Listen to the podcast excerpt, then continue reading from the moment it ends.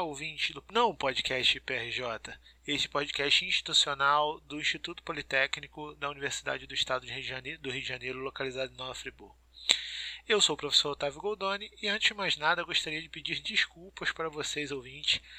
É, tivemos um problema, como vocês bem sabem, estamos gravando pelo Skype, porque nossas gravações eram presenciais, mas devido a motivo de quarentena, estamos gravando pelo Skype nós tivemos um problema técnico e eu perdi, né? Eu perdi a parte da apresentação. É, hoje gravando a, hoje gravando comigo estavam o professor Leandro Ratamera, o mesmo lá do Opala, o professor Aliaga, de sempre, que está sempre com a gente, e o professor Alcimar Ribeiro, que é um é professor da Universidade Estadual Norte Fluminense, a UENF, e ele é economista, trabalha no setor de engenharia de produção, trabalha na parte de engenharia de produção, né? E é um especialista aí em economia e nós trouxemos ele para falar sobre o cenário econômico atual e bater um papo com a gente sobre como o Brasil pode ser, como o Rio de Janeiro, o Brasil pode se recuperar do, dos problemas que o Covid-19 está apresentando para para nós, né? E, e vão apresentar para nós depois que esse período de contaminação, esse período é, o pico da pandemia passar. Então, mais uma vez, me perdoem, mas o conteúdo do programa nós conseguimos gravar sem problemas, apenas a apresentação que nós perdemos. Então, fiquem agora com o episódio. Ah, vai cortar umas palavrinhas do início do, do professor Alcimar falando mas nada que seja prejudicial para o conteúdo. Então fiquem agora com o nosso episódio. Um abraço. Não pode. Bem, uh, eu poderia dizer o seguinte: uh, o país, depois desse período de recessão de 2015 e 2016, né, foi um período bastante drástico, né? Por conta exatamente de uma crise internacional também, entretanto, uma crise cuja origem veio da, do setor petrolífero. Né?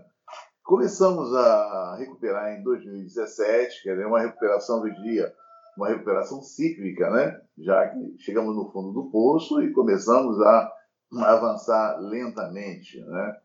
Em 2018, tivemos é, o, problemas seríssimos, especialmente em relação à greve de caminhoneiro, que interrompeu tal, e ano de eleição, aquela confusão toda, né? É, e 2019, é, iniciamos com a, uma forte expectativa de que esse ambiente seria mudado, né? Nós, enfim, poderíamos recuperar a economia e, infelizmente, acontece o que está acontecendo agora, né? Quer dizer, essa a essa, essa onda de infestação no mundo, de novo, uma crise mundial, né? uma crise mundial é, que não é uma crise econômica, na origem não é econômica, é na saúde, né? mas que realmente tem um impacto fabuloso né? na economia, fabuloso. É, e esse impacto, na verdade, ele não tenha dúvida de que ele vai é, destruir uma parte importante da recuperação cíclica, né, que eu falei anteriormente, que já vinha basicamente desde 2017, crescimento de 1%, mas era crescimento depois de uma recessão, né? Então a gente não pode deixar de considerar isso, né? E nós vamos, na verdade, é, destruir todo esse esforço que foi, é, vamos dizer assim, é, construído ao longo desses três anos, né? É, hoje, quer dizer, o que a gente observa é uma situação bastante drástica, né? Que o próprio o, governo, né, o Tesouro Nacional, ele vai ter que abrir realmente a porta do seu caixa, né, do seu cofre, para que possamos salvar a vida. Né? Essa é a ideia. Porque, na verdade, até hoje eu fiz um comentário é, combatendo uma discussão que insistem em fazer de quem é mais importante, o mercado, o Estado. No momento como esse, não existe espaço para isso para discussão quem é mais importante, Estado ou mercado. Né? Nesse momento, todos estão juntos, na verdade. Né? É, o que importa é a cooperação, é a reciprocidade, é a reciprocidade que nós temos um inimigo. Né? É, é como um estado de guerra, na verdade. Então, o Estado ele vai é, usar todos os seus recursos né, para combater uh, esse, esse grande problema em salvar vidas, assim como o mercado. A gente já observa que empresas né, é, estão se mobilizando, colocando à disposição os seus esforços, né, algumas, né, no sentido de contribuir, enfim. Então, e até mesmo a lei de responsabilidade fiscal, né, a gente é, tem conhecimento de que realmente ela não será, vamos dizer assim, é, ela ficará de lado, vamos dizer assim, né, deixando que se gaste realmente o possível. Essa é a verdade. Então, quer dizer, nós vamos destruir todo, a, a, todo, todo o esforço que fizemos anteriormente é, no sentido de equilibrar a economia e de melhorar a atividade econômica. Até mesmo a Previdência, a reforma da Previdência, né, que gerou uma expectativa aí, gerou uma expectativa não, que na verdade é possibilitar, segundo os, os, vamos dizer assim, o, os, implementadores, né, representava a possibilidade né, é, recuperação, enfim, é, bastante representativa, econômica, né, tudo isso é, desaparecerá naturalmente. Né? Então, eu imagino que é, nos próximos dois, três anos, nós teremos muitas dificuldades ainda, né? E teremos uma recessão, perderemos uma parte dessa da riqueza gerada, que é, é difícil no momento até definir quanto nós perderemos, né? 3, 4, 5%. O que é certo é uma recessão. Nós vamos jogar, na verdade, todo é, é, esse endividamento que será feito agora, também não se sabe quanto é, né? porque tudo vai depender do que, da, evolução desse processo. Né? Quer dizer, até agora nós temos uma condição é, bastante, vamos dizer assim, razoável quando você compara a situação dos Estados Unidos, a situação da Itália, da Espanha, né? Mas a gente não sabe o que vai acontecer daqui a um mês, né? Isso pode evoluir, né? E quanto vai se endividar por conta disso, não se sabe. Então, eu acredito que nos próximos dois, três anos, nós vamos arrastar uma situação bastante complicada para a economia. Caramba! É, é, eu, eu venho conversando assim. É, tenho alguns amigos, muitos amigos que trabalham no, no, setor privado, né, em várias áreas diferentes, é, e já já está já tá bem complicado. Algumas áreas estão bem complicadas. Assim, eu tive um, tive um amigo que ele foi demitido na primeira semana de quarentena. A empresa de, ele trabalhava com turismo, né? Então a primeira semana a empresa dele fechou, disse que ia fechar por seis meses e demitiu todos os funcionários. É, eu tenho um amigo também que, que é advogado, né? Trabalha para uma empresa de é, na, na área de advocacia e tal. E hoje ele recebeu a notícia que a empresa estava querendo reduzir 50%, é, o salário de todo mundo para 50%, né? Uhum. É, então, é, a preocupação das pessoas, eu acho que essa preocupação das pessoas é porque já está. Eu tenho um outro amigo também que é Uber, que está com dificuldades muito grandes, assim, também de, de sustentar a família, né? Então, é, é eu acho que essa discussão toda de que, que é mais importante, né? Se é preservar a economia, se é coisa. Eu acho que o originário também pode ser dessas pessoas, né? Que estão passando por, por dificuldades né, nesse período. Uhum. Perfeito. Então... Perfeito. É, é, é, verdade. É, a, nós temos uma desigualdade muito forte no país, né? Isso é sabido de, por todos, né? É, e numa situação como essa, atualmente, Algumas pessoas até mantêm, vamos dizer assim, o seu padrão de consumo, o seu padrão de renda, né? É, mas uma parte importante da sociedade, da população, é, não vai conseguir, né?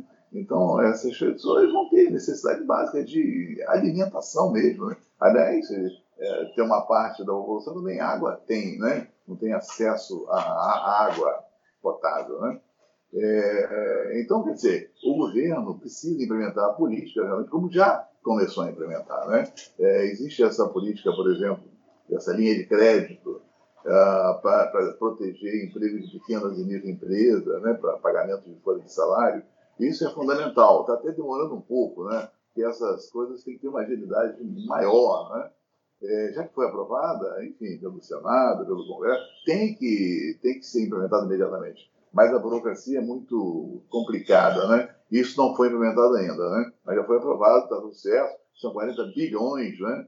É, o custo dessa linha de crédito, que vai favorecer realmente, vai evitar que pequenas empresas né, é, seus funcionários. Porque não tem jeito, a empresa, ela, como é que ela vai suportar uma situação dessa sem renda fechada, né? E com folha de pagamento e obrigação ainda com fornecedores, né?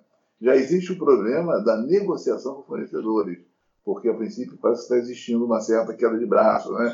Ah, aquele negócio, cada um quer cuidar do seu, né?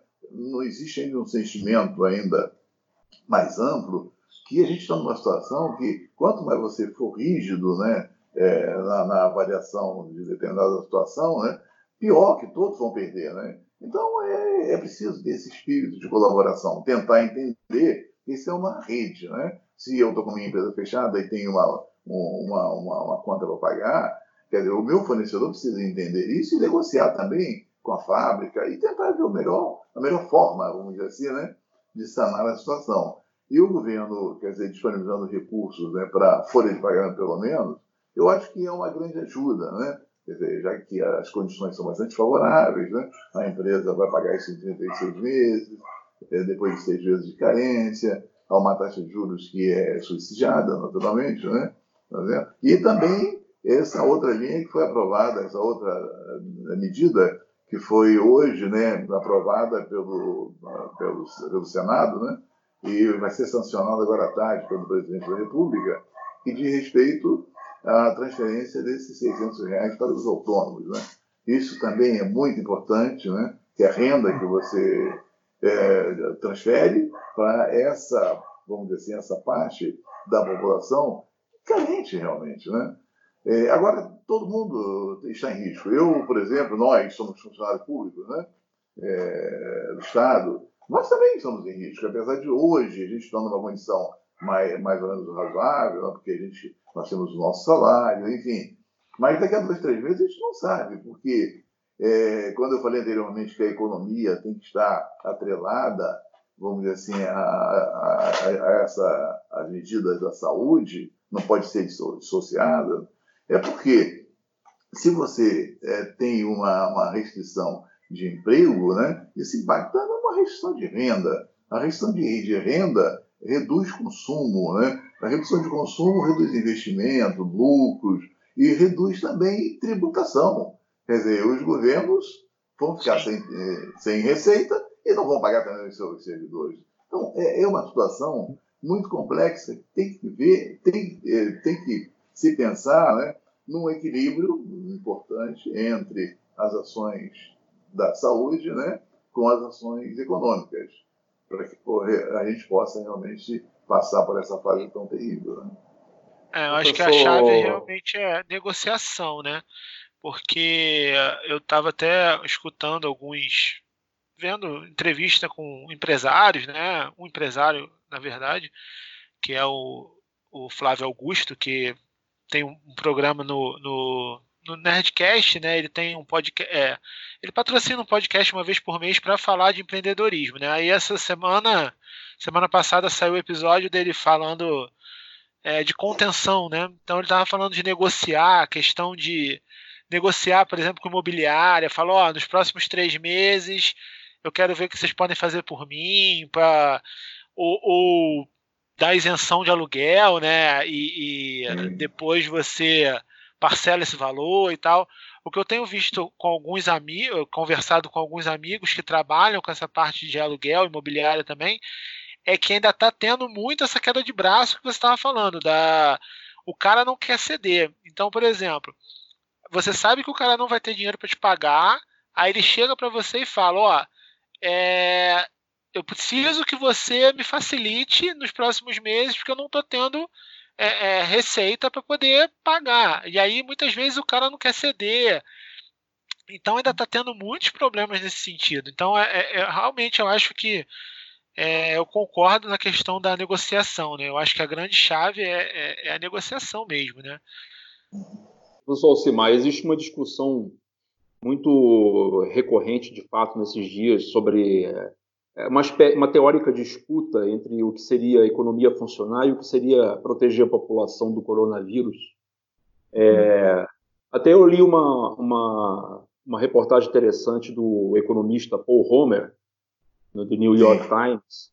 Ele falou o seguinte, Prêmio Nobel 2018 de Economia, ele falou o seguinte, se nós conseguíssemos é, fazer exames é, Covid-19 em toda a população mundial, isso abrandaria a necessidade de quarentenas, porque a gente seria mais seletivo na hora de fazer a, o isolamento do cidadão, e isso seria, no fim, no fim das contas, um lucro para a sociedade, lucro financeiro. É, o impacto negativo da quarentena generalizada, segundo ele, é, é mais deletério para o sistema econômico do que uma uma avaliação, uma, uma, um procedimento de teste de toda, toda a população mundial em relação a isso.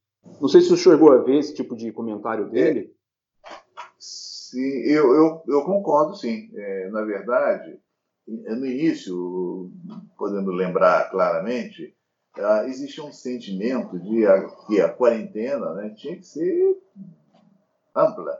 Todo mundo em casa, ninguém trabalhando. Quando você falava em trabalho as pessoas se revoltavam, né? Aí aquela briga política, aquela coisa toda, né? Mas imediatamente, logo a seguir, alguns problemas começaram a pipocar, naturalmente, né? Ah, porque, na verdade, as pessoas esquecem, esquecem esqueceram, na verdade, dessa desigualdade. Por exemplo, o, a, tem uma faixa de trabalhadores que ah, necessitam da renda diária para se alimentar. Então, se ele para de trabalhar, ele vai ele não tem nada em casa, essa é a verdade. Ele vai passar fome, ele, com a família. E isso tem um desdobramento terrível, né? É, desemprego, as pessoas acabam ficando doentes, né? É, e, e, sofrendo muito mais, e até morrendo de outras doenças, né? Essa é a verdade. Então, é, realmente, por isso que eu acho que o equilíbrio é fundamental e, e, trabalhar, na verdade, quer dizer, você não pode pensar numa quarentena é, global, geral, né? É impossível. Porque muitas classes precisam trabalhar até para salvar a vida, né? Você vê o, os trabalhadores da saúde mesmo, né? Como eles poderiam deixar de trabalhar?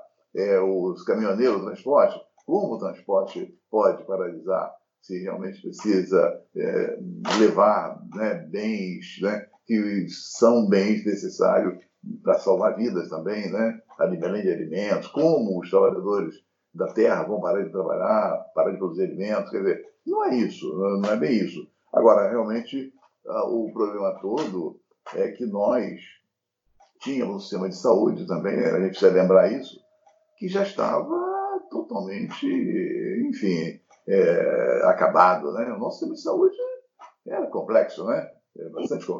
Diariamente nós víamos né, é, nos jornais, São Paulo, Rio de Janeiro, eu ficava muito triste de assistir os jornais né, do Rio de Janeiro, né?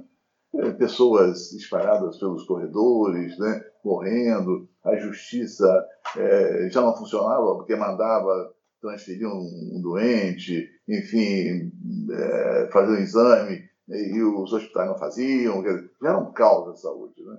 Então, com essa com esse coronavírus, com esse problema do vírus agora, é, a situação é, complicou totalmente, essa é a verdade. Né? E a gente ainda com dificuldades para fazer essa testagem. Né? Quer dizer, não, não sabe exatamente em que nível está esse processo, mas é um problema mundial. Né? Eu estive vendo agora anteontem a França, por exemplo, não estava sem condição de, de, de testagem, né? Então, estava testando aqueles, aqueles doentes que já estavam numa condição bastante ruim, né? Então, eu imagino que sim, se houvesse um mecanismo de você isolar isso com condições né, hospitalares para atender as pessoas, eu acho que a, a passagem seria, é, vamos dizer, muito mais tranquila, né? Sem dúvida. Uhum. É, tem uma discussão, na verdade, é, entre.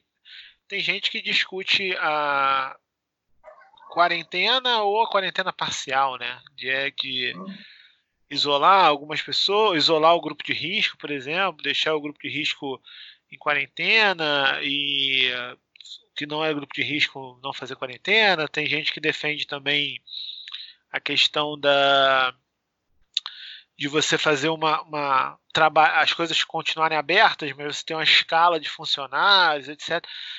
É, o problema é que, na verdade, aí, mas aí é mais a minha opinião do que qualquer outra coisa, né? Que é o, o ideal seria a quarentena total, né? Mas aí é, é, é, é, é né? difícil, né? Você fazer uma quarentena total, né? É meio complicado.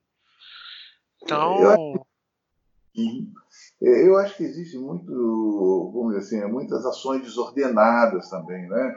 É, por aí, algumas atividades, alguns, é, alguma, alguns negócios, né, precisam funcionar. Isso aí não tem discussão, né? É o que eu falei anteriormente.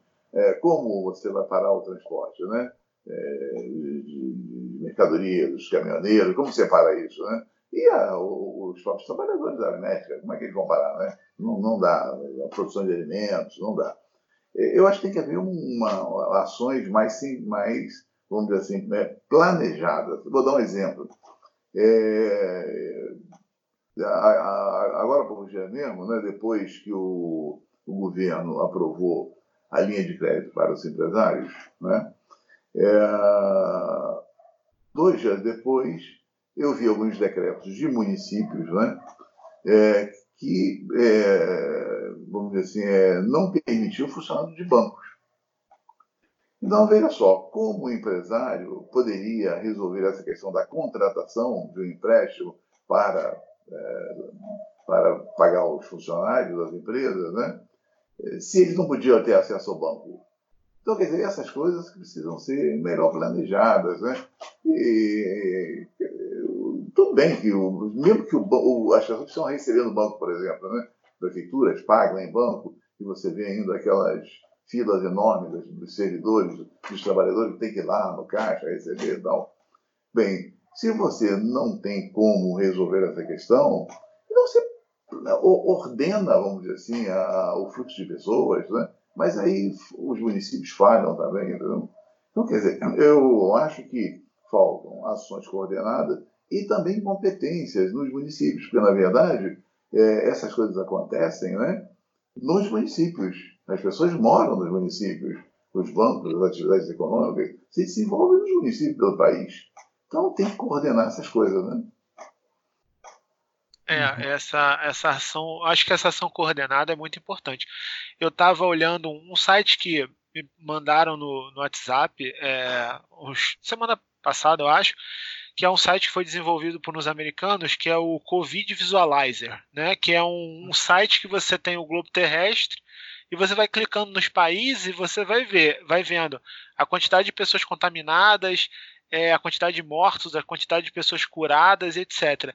Aí eu tava olhando, né, por alto assim, é, é absurdo é, a diferença na Europa, por exemplo, da, da Espanha, França, né? A, a uhum. Itália não, que está num nível muito acima dos outros, mas Espanha, França e Alemanha, por exemplo, você na, na, na Espanha e na França, você tem muito mais mortos, por exemplo, que na Alemanha.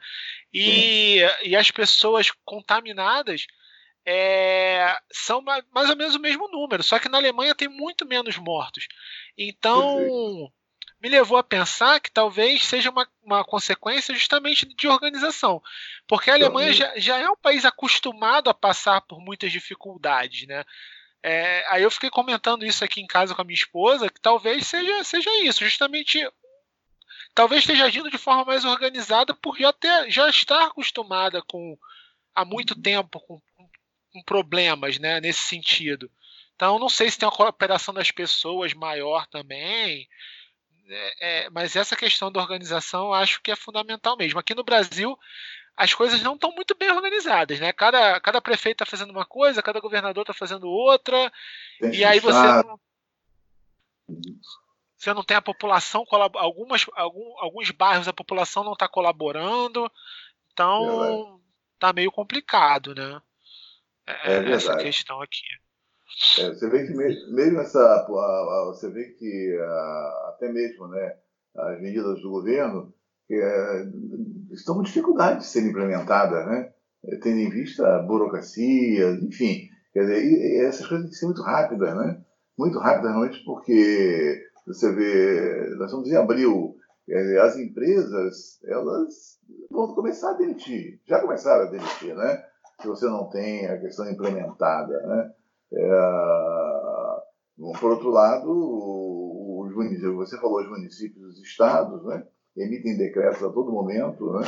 É, muitas vezes não sincronizados, nem com a política do governo federal e nem o município do estado. E, no, no, e a operacionalização nos municípios, né, do fluxo de pessoas, também não tem uma organização adequada. Por exemplo, a questão dos bancos que eu falei anteriormente, né, é, forma uma fila muito grande e as pessoas acabam ficando emboladas, tumultuadas, né, correndo risco e, enfim, podendo causar um problema muito grave. Né?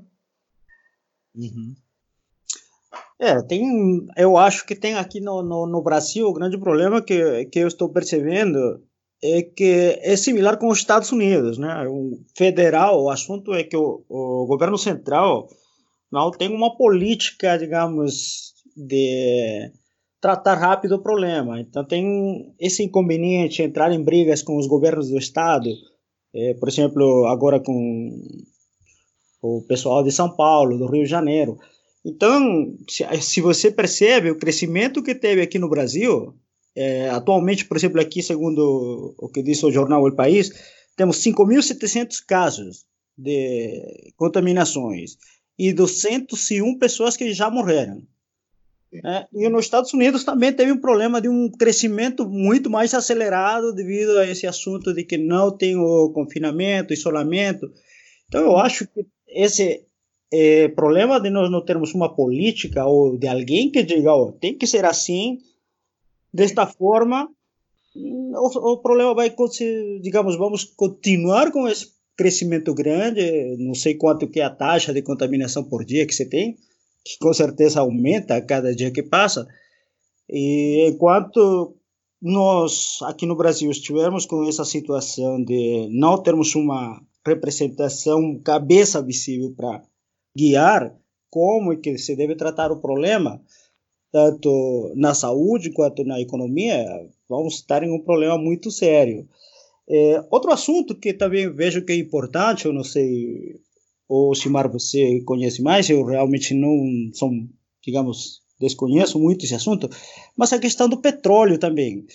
É, nós sabemos que no Rio de Janeiro nós dependemos, digamos, de alguma forma do petróleo, não sei quanto por cento que é, mas até um dado momento nós dependíamos muito disso. Como que com esse preço tão barato que atualmente nós temos, é, a arrecadação do Estado, isso influenciaria na, no aporte, digamos, para auxílio dessa parte dos 600 reais, enfim, que se fala? Ou não sei que, que política está tomando o governo do Estado em si? É, perfeito. É, quando eu falei inicialmente que a nossa economia estava recuperando numa condição cíclica, né? Esqueceu lá do fundo do poço, né? Uhum. É, vinha melhorando, até mesmo apoiada, apoiada naturalmente pelo ambiente internacional. Né? Nós uhum. é, temos uma dependência muito grande, né? Nessa relação comercial com o mundo, né? É, temos uma dependência muito grande dos, uh, dos commodities, né? petróleo é uma delas. Né? O petróleo tem um papel realmente muito importante. Né? É, tanto é que o Rio de Janeiro mesmo, onde nós estamos, né, é, tem uma dependência ainda maior, né? Uhum. Porque uhum. aqui está a bacia de Campos, que agora já está numa fase de declínio da sua produtividade, né? Já tem aí 40 e poucos anos de operação, mas deixou muitos municípios ricos, né? É, até hoje, com orçamentos que chamam a atenção, né? Tá certo? É, e o que acontece? Desde 2014, né, com a, a confusão que aconteceu no mercado internacional, em que os preços caíram de 110, 112 dólares o barril para metade, 50, 55 dólares o barril, né? nós começamos a sentir isso mais de perto, né? mais de perto. É, e depois, com o restante do, dos outros problemas das crises todas, né? o petróleo chega a esse preço de 27, 25 dólares o barril. Agora se veja, hein? em 2014, no primeiro semestre, o preço do barril de petróleo, petróleo custava 110 dólares, hoje 27 dólares. Né? Quer dizer, é uma diferença brutal, na verdade. E nós temos uma. Teve uns dias que foi menos. Hã? Teve uns dias foi? que foi menos ainda o, o custo do barril Sim. de petróleo. É, então hoje está em torno de 20 e poucos dólares, 25 dólares, né? É, isso tem um impacto muito forte nas receitas de exportação do país, né? É, e pior que a gente não vê possibilidade de, de mudança nesse quadro. Por quê? Primeiro que a gente está falando de recessão, né? Quer dizer, recessão, a economia mundial, ela vai encolher. Ela encolhendo diminui naturalmente a necessidade de petróleo, né? A importação de petróleo do Brasil tende a diminuir eh, fortemente. E os preços não se elevam porque nós temos uma oferta de petróleo no mundo que ela é crescente. E isso é, deu origem à crise de 2014. Ou seja, é, por que, que os preços desabaram? Exatamente o mundo já tinha dificuldade em crescer e a oferta do petróleo aumentou violentamente, especialmente em função é, dessa modalidade não convencional, que é o gás de xisto, né? o uhum. pré-sal, essas outras modalidades, que é, elas vieram com uma produtividade muito forte, né? aumentando a oferta mundial. Né? Então, quer dizer, hoje a gente tem essa situação, quer dizer, além da redução da demanda por petróleo, né?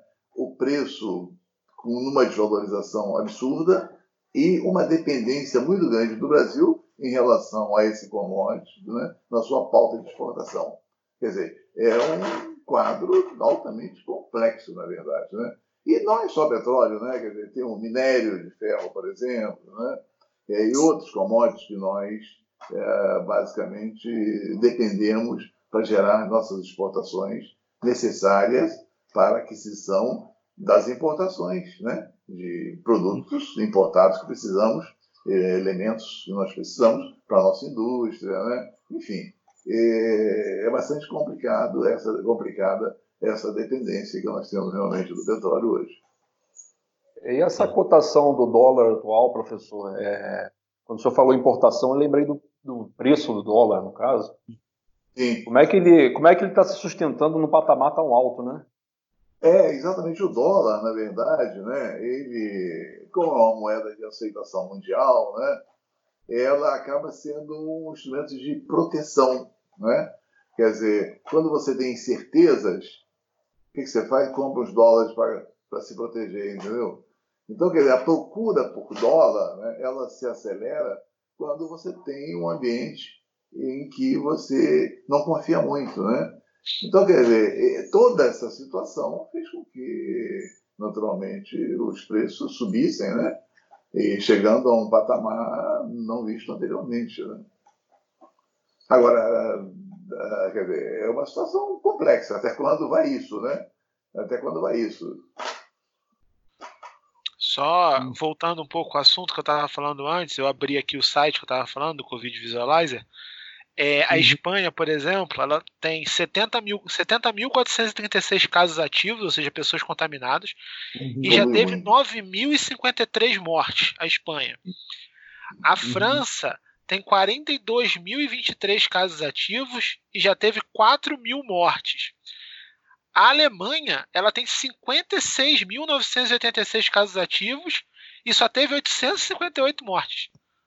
É, é, é uma diferença assim brutal, né, da, na, na, na, Europa, né, da questão dos países. A Itália, a Itália é bizarro porque a Itália já teve 13 mil mortos, né, tá com 13.155 mortos. É, é muita coisa. Então, é, a, a Alemanha está até ajudando, né, a Itália. Né, a Alemanha está ajudando a Itália é, é, na verdade, é, a coisa ficou muito concentrada, né, toda essa situação, né? É, na, exatamente na Itália, na, na, França, parece que demoraram um pouco, né? E você tem uma população bastante idosa também, Sim. né? É, e parece que aí também a, a, própria localização, imagino, né? A localização da Itália, né, da Espanha, é, permite um fluxo muito grande de pessoas, se perde controle totalmente, né? É, os Estados então... Unidos, por exemplo, está tá com 192 mil casos ativos. Já teve 4.500 mortos. É, é, muita coisa. Os Estados Unidos já está. É, é. Os Estados Unidos também vai despejar dinheiro, já está despejando dinheiro, né? dólares à vontade, entendeu? É uma outra economia que vai ter problemas sérios. Mas é que o negócio dos Estados Unidos é muito forte, ele tem uma capacidade de recuperação muito forte, né? Tá certo? Diferente, por exemplo, dos países da América Latina, né? Tem mais dificuldade. Você vê que os Estados Unidos sofreu aquela crise de 2008, aquela crise financeira, e se recuperou, né? Tá certo? Então, vai dar um tombo violento também, porque agora né, o presidente é, assumiu a responsabilidade e despejou realmente recursos para combater e resolver esse negócio. Estava vendo ontem mesmo, que eu acompanho aí essa evolução, é, num gráfico, ontem eu estava vendo que é, essa taxa diária nos Estados Unidos né, já deu uma queda. É, no dia anterior estava 40%, ontem foi 20 e poucos por cento. Ao contrário do Brasil, que tinha uma taxa de 9, foi para 20 e pouco, subiu o Brasil um pouco ontem, né? Estados Unidos, a taxa né, de, diária caiu um pouco e a Itália caiu um pouco também, entendeu? Então, os Estados Unidos é muito robusto, né? Parece que tem uma capacidade de recuperação muito forte, né? Ah, agora, essa, esse problema na economia norte-americana po provavelmente pode agravar dos outros países também, né? Ah, porque, ah, porque é, é, é, esse fato. E, tem muitos países que são muito dependentes dos Estados Unidos, né? Então. É, você vê o Brasil, a exportação do Brasil, ela tem uma dependência de 40%, a, a parte, ou melhor, desculpa, da exportação do Brasil, né, é, a sua distribuição para os continentes, né, é de 41% para a Ásia, ou seja, nós, da nossa exportação, 45% vão para a Ásia, 12% para a Europa né, e 12% para a América Latina. Então você vê, a América Latina, já a Argentina especialmente, né, já deu sinais de fragilidade, já, já vem dando há uns três anos. Né? É, a Europa agora é desmontada, né? e a China, que já vinha também apresentando algumas dificuldades em seu crescimento anual, né? É, porque a China tinha crescimento de, anual de, de 10, 11%, né? agora estava programado 6%, ficou abaixo de 6%, é, quer dizer, também vai enxugar ou não vai uh, apresentar essa, essa representatividade tão grande né, das exportações futuras do Brasil. Então, quer dizer, quando a gente olha esses números, é de apavorar realmente. E os Estados Unidos também, claro, tem uma relação muito forte com o Brasil. Né? Professor, quando a, quando a gente olha esses números, é, do impacto de Covid-19 nos países do mundo, a gente pode ter a noção de que existem países fortemente afetados e outros países que praticamente não são afetados, pelo menos não foram até agora. Sim. Será que isso não vai gerar, de certa forma, num momento posterior, é uma, uma espécie de favorecimento econômico para esses países não afetados ou pouco afetados? É, veja só, é, eu, eu, eu vejo que muitos legados, né, é, poderão né, fluir nisso tudo, né? É, especialmente dessa questão da desigualdade, né? A desigualdade é muito acelerada, é muito forte, né?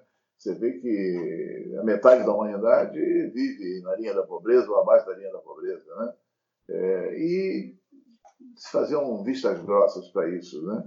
É, no, nos próprios países a gente vê uma desigualdade muito grande. É, na, na, na, Europa, por exemplo, que você colocou, existem países é, com, uma, vamos dizer assim, com dificuldades é, maiores que outros. A Alemanha, por exemplo, é um país que a gente sabe que tem uma importância muito, muito grande na sua atividade, né, na sua evolução tecnológica, na sua atividade industrial, né? É, já demonstrava isso. A gente já vê algumas dificuldades né? na Itália, na Espanha. Né? Então, o que acontece? É, é de, de, qualquer forma, como eles estão sendo afet, mais afetados, né? mais afetados, de uma forma, é, você tem uma redistribuição, vamos dizer assim, né? uma redistribuição é, da própria riqueza no mundo. Né? Mas é, se não se mudar também, né, vamos dizer assim, o próprio comportamento das pessoas, né, a visão das pessoas em relação à própria sistemática do próprio, do próprio capitalismo, né? Que é o que nós falamos anteriormente, estamos em guerra e ainda em algumas situações de ver cabo de, de, de, guerra, as pessoas não querendo cooperar umas com as outras, né? Quer dizer, eu acho que nesse momento, eh, nesse esse momento pode ah, nos alertar para isso, né? É, questão, as questões ambientais, né? a dependência exagerada de certos recursos naturais, né? então tudo isso eu acho que, que podemos ter, poderemos ter uma nova orientação, né? Usar melhor os recursos, né? É, evitar desperdícios, enfim, eu acho que isso pode gerar uma orientação nesse sentido. É. Uma coisa que a gente vem debatendo bastante, até no, no grupo do podcast do WhatsApp mesmo, é, é a questão do aproveitar essa crise para o bem ou não, né? Tipo, a questão de. É, dando exemplos de países que passaram por um período, por exemplo, de guerra e tiveram uma, um crescimento é, logo a, após souberam usar o, o, melhor, né, a questão de recursos, a questão essas questões e tiveram crescimento e outros países que não, né, que não conseguem ter o crescimento. É, aí a gente sempre cai nesse, nesse, nessa discussão, né? De será que, por exemplo, será que o Brasil conseguiria é, usar isso de uma forma, digamos, benéfica, né? Para poder é, tentar ter um crescimento, tentar uma recuperação. E hum. a gente meio que nunca chega numa conclusão sobre essa discussão, porque Olha, é bem complicado, na, na nossa opinião. Tem, um, tem um exemplo muito interessante, né? Muito interessante é, eu trabalho em campos, né? E eu sempre estou discutindo, uh, mostrando alguns exemplos, né? É, não havia um site que eu tenho aí, é relacionado à nossa região. É, por conta do petróleo, né? Essa região aqui do Norte Fluminense, região dos Lagos, né? Campos, São da Barra e tal, é, esses municípios ficaram famosos no país inteiro pelo seu orçamento uh, recebimentos de royalties de petróleo. Né? Tem uma ideia, é, Campos, é, enfim, tem um orçamento de 2 bilhões, 2 bilhões, uma cidade com 500 mil habitantes né, no interior.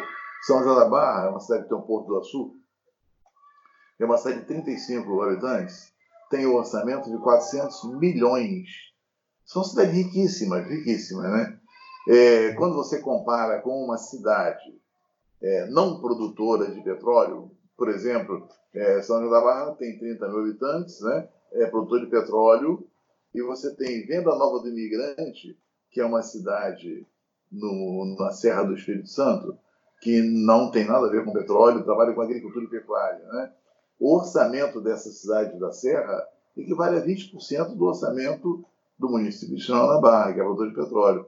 Só que quando você olha a condição de vida dos habitantes dessas duas cidades, você vai ver que os habitantes de Venda Nova do Imigrante demonstram uma condição infinitamente melhor do que a de São João da Barra. Então, quer dizer o seguinte, que todo o dinheiro que São João da Barra tem é, não permite que sua população tenha uma boa educação, não permite que, que as pessoas tenham trabalho, não permite que as pessoas tenham uma boa qualidade de vida, de saúde, nada disso. Uhum. Porque essas transferências, né, elas de de recursos, né, de royalties e participações especiais, elas são dirigidas para o gestor do município. E aí entra uma outra discussão, né, que é uma discussão sociológica, eu diria. Né? É... Você tem a organização da sociedade, né? esses políticos né, gerenciam, esses gestores gerenciam esses altos recursos, né? É, só que a condição de ordenação é a seguinte: eles subordinam a sociedade. A sociedade não tem poder de participação. Né? A sociedade é, é, os, é, são vistos como eleitores que votam na permanência dessas, desses políticos no poder, né? e você não vê nenhum tipo de organização social para é, equilibrar, vamos dizer assim, a força política. Então, os caras fazem o que bem entendem, essa é a verdade. Eles compram a Câmara, né?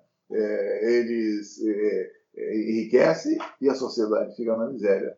Então, quer dizer, é, a gente tem essa questão no Brasil sociológica de organização. Aí você vê exemplos, já falamos anteriormente, né, é, de, de, de, de cidadãos que vieram de, de outros países, como da Alemanha, da Itália. Então você vê regiões como no Sul totalmente organizadas, cidades pequenas, né, bem organizadas, por conta é, da, da, da, vamos dizer assim, da, da visão né, dessas pessoas que, em função de guerra, chegaram para cá e hoje tem um sentimento de que só evolui com a cooperação, com a reciprocidade. Então, eles transformam, na, na verdade, um ambiente social né, é, numa, é, vamos dizer assim, numa, num espaço de trabalho e geração de riqueza que permite que eles vivam bem. Eu estou falando do Espírito Santo, por exemplo, região serrana, eu estou falando de algumas regiões lá da, de Santa Catarina, do Rio Grande do Sul, né? onde inclusive eles vendem a própria história dele. Né? o turismo é altamente representativo porque é, o país todo e até gente do exterior vai para lá para comprar, vamos dizer assim, a, cultura desses povos. E eles vivem muito bem. Né?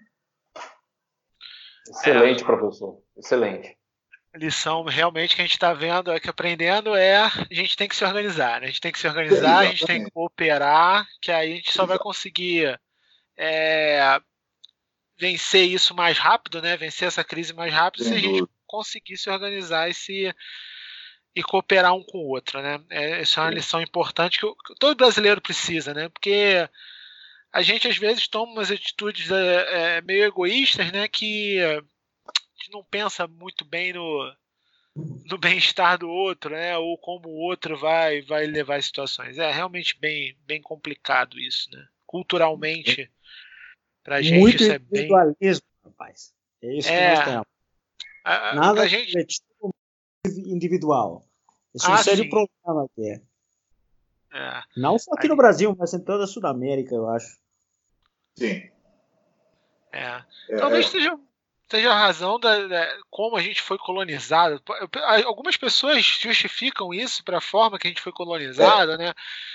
É, não sei até que ponto é isso ou não é isso, mas é, é mas, complicado. Mas acho que tem muita gente que coloca a culpa na forma que fomos colonizados, mas esquecemos que já faz mais de 100 anos, 150 anos, não sei, 100 anos que já passou.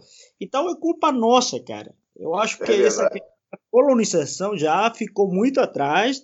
É o modo de pensar nosso, nossa evolução, que nós não fazemos nada pelo coletivo, mas sim, sobretudo aquele que tem mais dinheiro, os mais ricos sempre ficam mais ricos porque eles sempre querem explorar o resto. Não se preocupam com que as outras pessoas também têm suas necessidades, igual do que eles. Esse é um grande problema, mas isso é pensamento, digamos, que a mesma sociedade vai construindo, cara. E é, que está relacionado com a educação, né? Se nós não temos é. uma boa educação, nós vamos evoluir para melhorarmos rapidamente. Eu estava eu tava brincando em relação a isso outro dia com uma amiga minha, né? Que a prima dela é chefe de cozinha, né? De um restaurante, e o dono do restaurante é um cara. É, é um chefe de cozinha também, mas mega rico, né? E ah. aí, com esse lance da quarentena, é, o cara simplesmente é, é, reduziu o salário deles absurdamente, assim, do pessoal da equipe, né? Porque como uhum. eles não estão cozinhando tanto, eles recebem menos. Aí essa minha amiga tava, pô, mas o cara é muito rico e ele fica fazendo isso. Eu falei, é por isso que ele é rico. Se ele, se ele não fizesse esse tipo de coisa, ele não seria rico. Exatamente. Aí você percebe quanto que é o egoísmo da pessoa. Se o cara fosse digamos, uma pessoa de, com um dom de serviço melhor, ele simplesmente manteria, porque que custa para ele perder quantos reais, né? Mas manter digamos, a saúde, a economia dos seus funcionários. Ah, não, ele diz, ah, eu vou perder, vocês também têm que perder, então eu não vou perder nada. Mas... Não é? Você, eu, eu, acabei, eu acabei de ver agora na televisão, no jornal, um sírio, é, a família síria, né? Eles vieram fugir da guerra, né? E chegaram no Brasil, eu não me lembro agora qual a cidade, né? E eles se reergueram. É um casal com a filha, né? É, uhum. Então, com essa crise agora, a renda dele caiu muito, né? Mesmo assim, sabe o que ele está fazendo? Ele está hum. preparando quentinhas, ele que é chefe de cozinha também, né? Hum. Para distribuir para os idosos que não podem sair de casa. Olha que lição. É. Ele dizendo que ele está pagando um pouco do que ele recebeu do Brasil. A solidariedade. Então, é, é, a gente precisa aprender, é isso. E aí, ah. é, em relação. Assim, em, em relação a. Sim? Aliaga, que você falou? Não, é, porque eu acho que a gente tem que ser mais sensível com o resto, né? É, então, é, é uma forma de nós aprendermos essas coisas positivas de outras pessoas com outra mentalidade. Mas difícil. Né? Culturalmente já está arraigado. Nós sempre devemos manter um, determinado status e o resto não. Coisa que eu acho que está totalmente errado. É, são situações é, muito questão, complicadas. É questão realmente de, de enfim, é de, de, de, se solidarizar né, com as pessoas. Né? Uhum. É, na verdade, é, eu venho discutindo até uma questão econômica muito importante, eu acho muito importante, que é o desenvolvimento regional endógeno, né? É, que é de dentro para fora. Algumas pessoas criticam, ah, mas você não pode viver isolado. Não é viver isolado, não é isso. É, vivemos, nós somos brasileiros, né? aliás, nem o Brasil está sozinho, está todo mundo junto, né? O mundo é global, essa é a verdade. Esse uhum. vírus não veio do Brasil, veio lá da, da China e chegou aqui, né? Assim como nós comercializamos com o resto do mundo, assim como fazemos turismo em outros lugares, enfim, o mundo é global. É, alguns produtos são globais, né? É, entretanto, mesmo no mundo global, você precisa é, ter, vamos dizer assim, é, uma boa condição de pensar localmente e pensar em é, geração de riqueza localmente, em pensar, e pensar em construir é, felicidade localmente. Né? Cada cidade, cada ponto, cada território, né? não, não estou dizendo se isolar, mas pensar o seu território, as pessoas que ali vivem. Até porque eu gosto muito dessa ideia da cidade, porque, volto a frisar, onde as pessoas moram, não é em Brasília, também em Brasília, mas moram nas cidades do país, né? onde elas trabalham nas cidades do país, onde elas fazem lazer nas cidades do país. Então, cada uhum. cidade tem características diferentes, tem recursos diferenciados. Né? Então, é, se você identifica esses recursos, né? É, planeja bem esses recursos, combina bem esses recursos, né? com conhecimento tal, você pode desenvolver produtos e serviços né, é, que vai encontrar o seu nicho adequado, você usando a inteligência. E você pode, no mundo global, sem produzir produtos globais, né, sem ter que competir acirradamente com empresas globais, desenvolver a sua vida com toda tranquilidade. Mas para isso é preciso extirpar o individualismo. Para isso é, é preciso pensar, o que a gente pensa hoje, no, nesse contexto uh, do, do corona, é numa rede de proteção. Na realidade, uma sociedade é uma rede. Então você precisa ter essa rede de proteção para poder fazer com que os pequenos né, é, ganhem, produtores, por exemplo, ganhem escala, né, ganhem capacidade logística, é, tenham acesso a conhecimento, né, é, tenham acesso a novos mercados. Você só vai conseguir fazer isso coletivamente, não individualmente, conforme ensina a nossa microeconomia, né? Cada um do seu quadrado, produzindo, comendo recursos. Não, aí não. Quando você é pequeno, você tem que ser, é, é, tem que cooperar. Aliás, até os grandes cooperam, né? Como essas grandes empresas ah, articulam para ganhar cada vez mais mercado internacional? e o pequeno quer ficar isolado, né? Aí não tem condição, né? E é uma situação complexa, realmente. É, alguém tem mais alguma pergunta? Algum, mais algum comentário? Atamedo? Não, não tenho. Tem, na verdade, tem muito assunto ainda, né? Mas o tempo não nos permite continuar. É. A discussão é, de dias, né? É, com certeza. Aí... É, mas é tempo. É, realmente é um, um bate-papo assim que pode se estender por muito tempo, né? Quem então, sabe, quem temos sabe ano que vem, quando as coisas já estiverem melhor estabelecidas, o mercado já estiver se recuperando, a gente não chama o professor Simar de novo para falar novamente como é que estão as coisas, falar o que aconteceu, o que não aconteceu. claro, é legal fazer uma análise. Depois, né? ah, com certeza.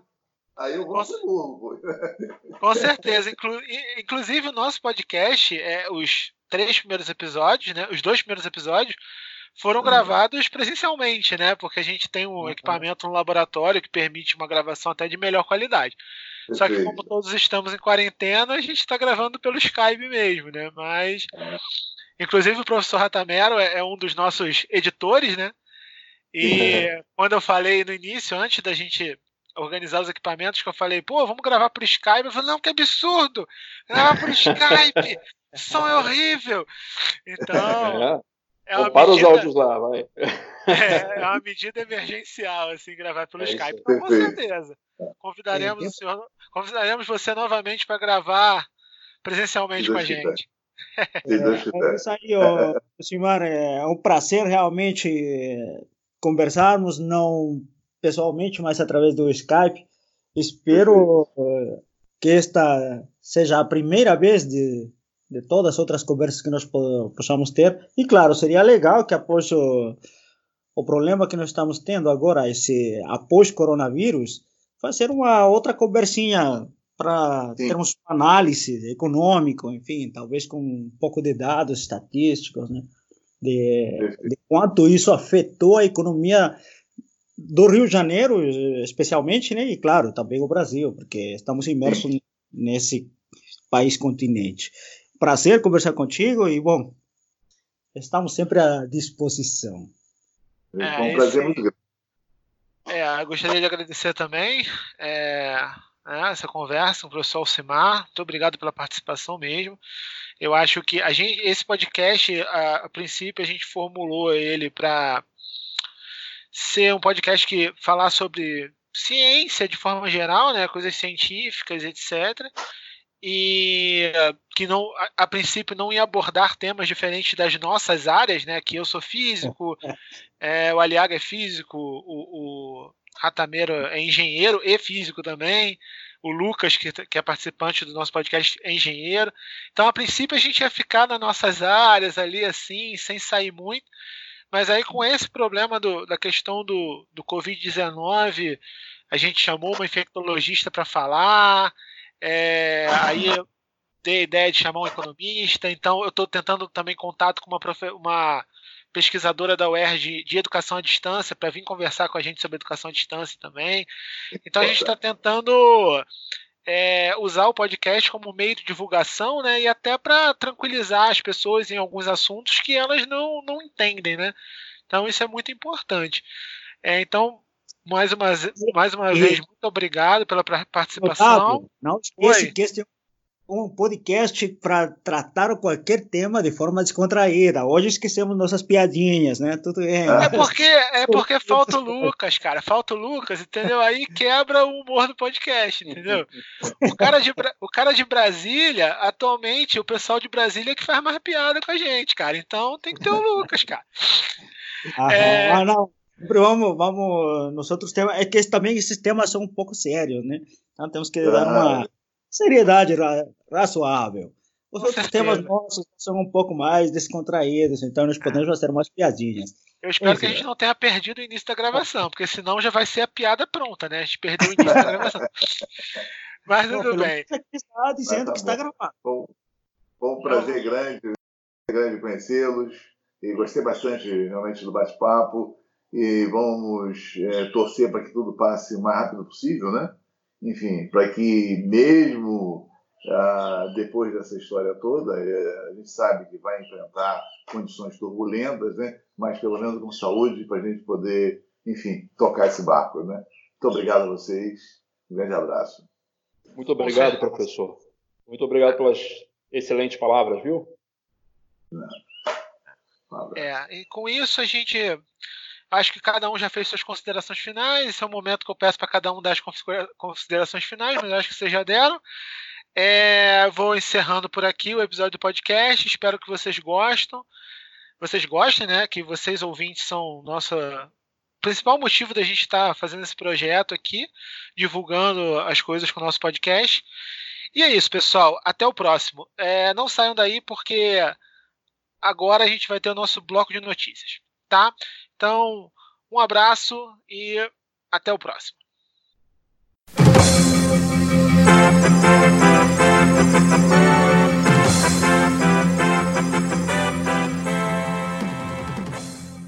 Bom, pessoal, esse é o nosso bloco de notícias. Eu e o professor Lucas Lima vamos falar as principais notícias para vocês do que está acontecendo, do que deixa de acontecer. E é isso. O professor Liaga desapareceu logo depois da gravação. E, mas acredito que ele esteja bem. Qualquer coisa nós comunicamos a você. Então, Lucas, e aí, o que, que tem para falar pro pessoal? Então, galera, não estou participando aí do podcast, porque, sabe por quê? Porque na verdade eu sou economista. Não, estou brincando. Não me diga! Não estou participando do podcast porque eu tenho estado muito ocupado trabalhando no projeto, né, que é um projeto que se chama Face Shield Nova Friburgo. Então tem o Instagram Face Shield, ponto Nova Friburgo, né? Bem interessante, muito importante esse projeto que estamos exercendo aí. É, aí, inclusive o professor Aliaga reclamou que o episódio não teve muitas piadas, entendeu? E eu atribuí isso, atribuí isso à sua falta, cara. Você faz falta no podcast no, quando a gente tá fazendo humor, entendeu? Pô, cara, que bom, que bom. Fico, fico Feliz de que sentiram minha falta. Triste também por não poder ter estado com vocês, mas é porque realmente é um projeto muito importante. Depois desse episódio do coronavírus, né, a gente tem que é, arregaçar as mangas e ajudar como, pode, né? Alguns ajudam, a grande ajuda que pode fazer já fazer o distanciamento social e outros a gente, né, surgiu um projeto aqui de uns colegas nossos que começaram a, a conceber o Face Shield, que é aquele protetor facial, e aí então eu entrei para ajudar em toda a coordenação logística e é um projeto muito interessante. A gente está conseguindo fazer, né, preparar uma produção em escala industrial de face shields com colaboração de diferentes empresas no município de Friburgo. E a gente quer, o nosso objetivo é conseguir dar protetores faciais para vários profissionais de saúde no município todo e depois, quem sabe, na região serrana, quem sabe no estado inteiro e quem sabe em mais locais também. O nosso Vamos torcer grande... para não chegar a isso, né, cara? Vamos torcer para não precisar, né. Crescer tanto o fornecimento para as pessoas terem que ficar usando por meses isso, né? Não, é. O, o, bom, protetor facial ele, ele é reutilizável, ele é para profissionais de saúde, mas a demanda tem sido muito alta. Os profissionais de saúde precisam muito de, desse tipo de material e estamos numa escassez, né? Vocês estavam falando de economia aí, escassez muito alta de equipamento de proteção individual, EPI, né? Conhecido como EPI. Então tem muita demanda de todos os lugares só que a gente tem alguns limites, né, em termos de produção. O principal limite, em breve, né, quando a gente conseguir a produção seriada, vai ser insumos. Então a gente está buscando aí novos insumos, aí mais uma palavra de economia aí, novos insumos para é, conseguir estender a produção. Então essa produção né? Ninguém está vendendo Face Shield. Já muitas vezes pessoas contactaram a gente, ah, quero comprar. É, ninguém está vendendo, não é só apenas por doação. e as doações são as doações institucionais. Então, se você é um profissional de saúde e quer um face shield, né, por favor, procure sua instituição de saúde. Se você é uma pessoa que às vezes trabalha, não consegue fazer o distanciamento social e quer um face shield, e também escute nosso podcast do, do Covid-19, porque é um podcast que esclarece muito e mostra, né, como o profissional de saúde é o que mais precisa, porque ele está exposto a pacientes na condição de aerossol e tal. Então, realmente, né, escute o nosso podcast do, do, do coronavírus e faça as prescrições que a doutora falou lá, né, de distanciamento social, não levar a mão no rosto, tudo isso, né, questão de higiene, que é, uma, é muito importante. É, a lição desse episódio que a gente gravou agora sobre economia, né, é que a gente precisa cooperar, né? É, todo mundo precisa cooperar, que conforme, quanto mais a gente cooperar, quanto mais a gente se organizar, mais rápido a gente vai sair de, dessa, dessa crise, né, econômica é, que o... a gente está entrando, né? É, a situação de crise é muito ruim, mas assim, o que eu estou vendo agora por esse projeto Face Shield é que as pessoas estão muito dispostas a se ajudarem sim, né? Então, mesmo a gente fazendo uma questão sem fins lucrativos, muita gente está vindo ajudando, ajudar muitas empresas. É muito interessante isso, é muito motivante isso também, né? É. Apesar dos pesares, né? A situação está complexa, gente... mas tem um ah. pontinho de esperança aí. A gente não tem tanta notícia para falar assim, né? Mesmo porque as coisas meio que estão estão paradas por causa da quarentena. É, a UERJ meio que estendeu todos os prazos né, que estavam, que estavam valendo né, para poder é, não perder nada, né, tipo é, os prazos da questão da monitoria que a gente vinha falando, os prazos de pedido de bolsa, agora não tem mais prazo final, né, eles botaram uma coisa corrente. Né, então você que é aluno que está escutando a gente, provavelmente quando a situação melhorar e quando as atividades retornarem ao normal, a gente vai ter todas essas coisas de novo para vocês poderem participar. É, falei besteira, Lucas? É isso mesmo?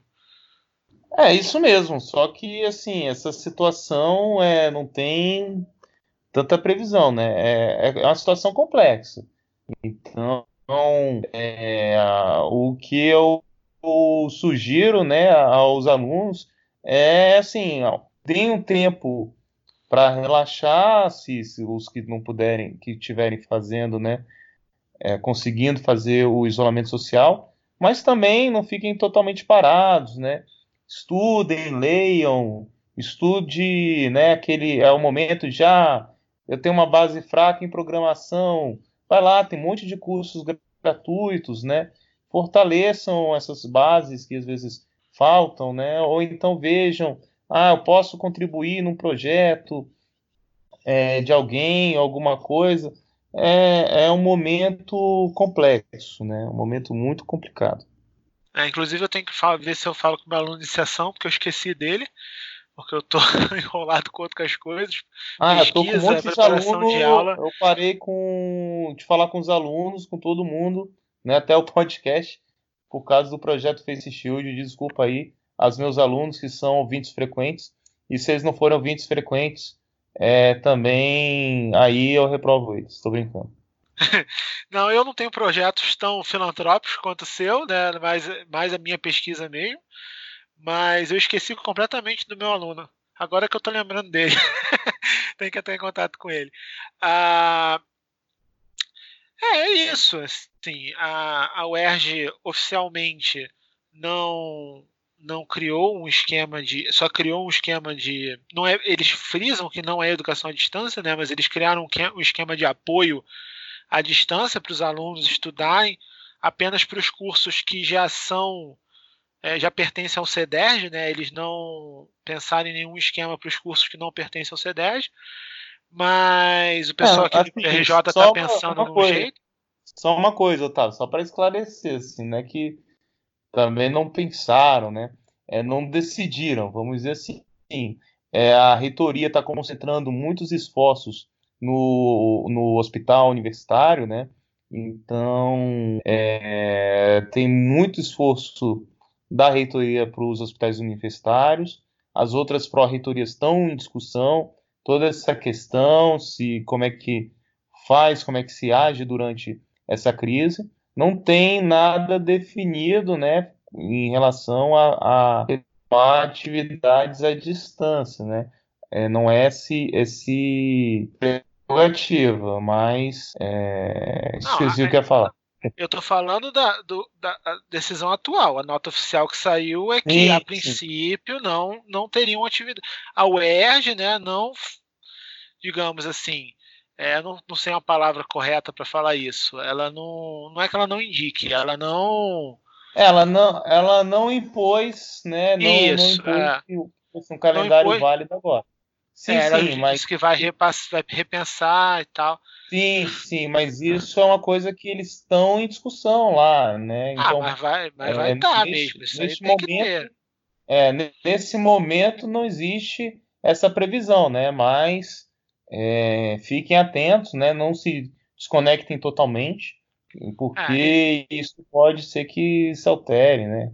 Não, em breve a gente vai fazer, a gente tá, eu estou tentando contato com uma pesquisadora, né, uma professora da UERJ especialista em educação à distância, para conversar com a gente e justamente falar melhor sobre esse assunto. Que eu e o Lucas, inclusive, nós divergimos um pouco, um pouco não, nós divergimos até bastante nossa opinião em relação a esse período de quarentena e educação à distância, né? A gente vem conversando ao longo desses dias aí.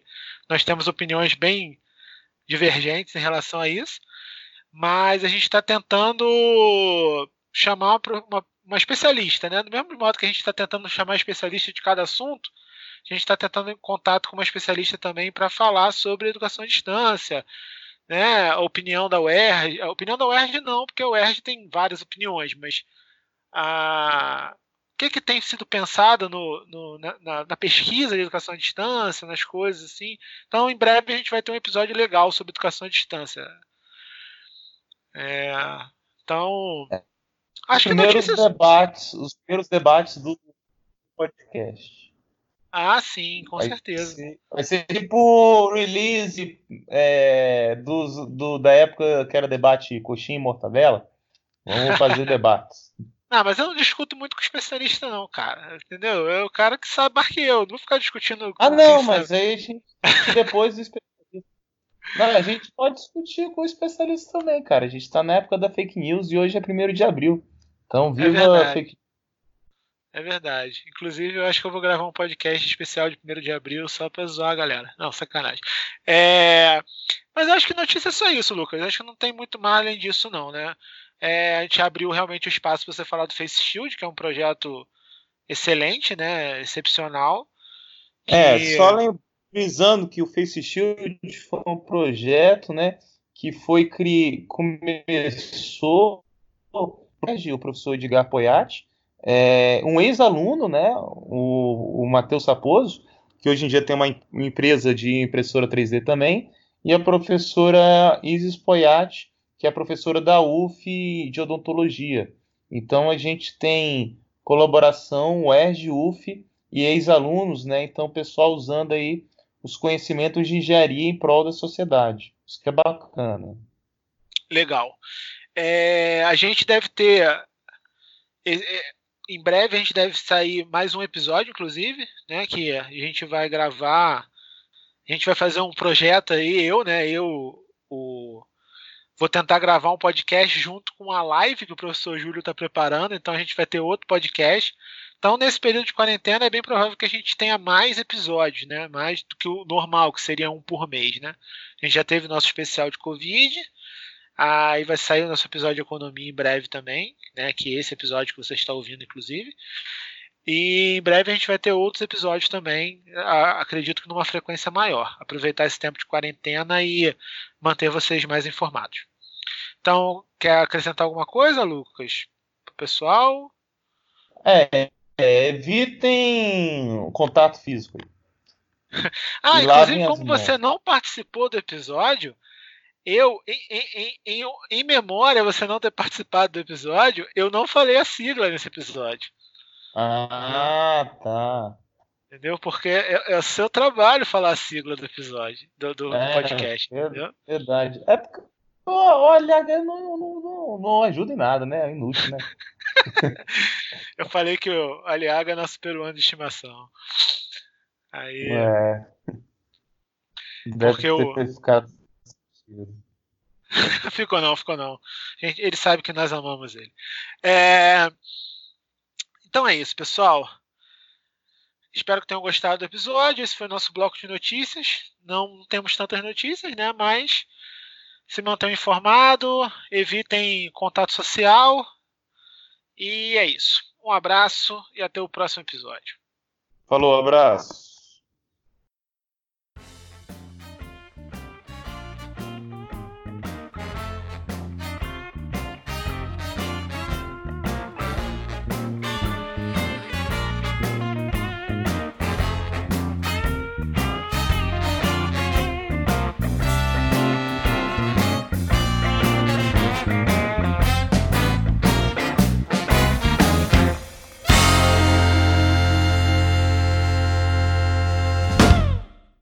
Pessoal, rapidinho, teve um, teve um problema na gravação aqui. Foi mal. É, eu tive.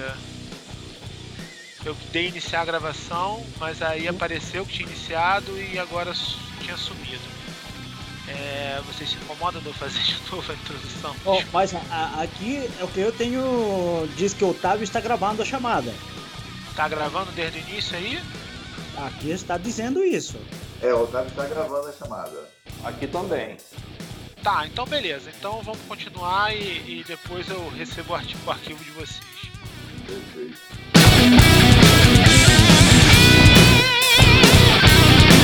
Perfeito. É, é. Né? Professor Alcides, existe de fato. Alcimar, Alcimar, errando aí, Alcimar, Alcimar.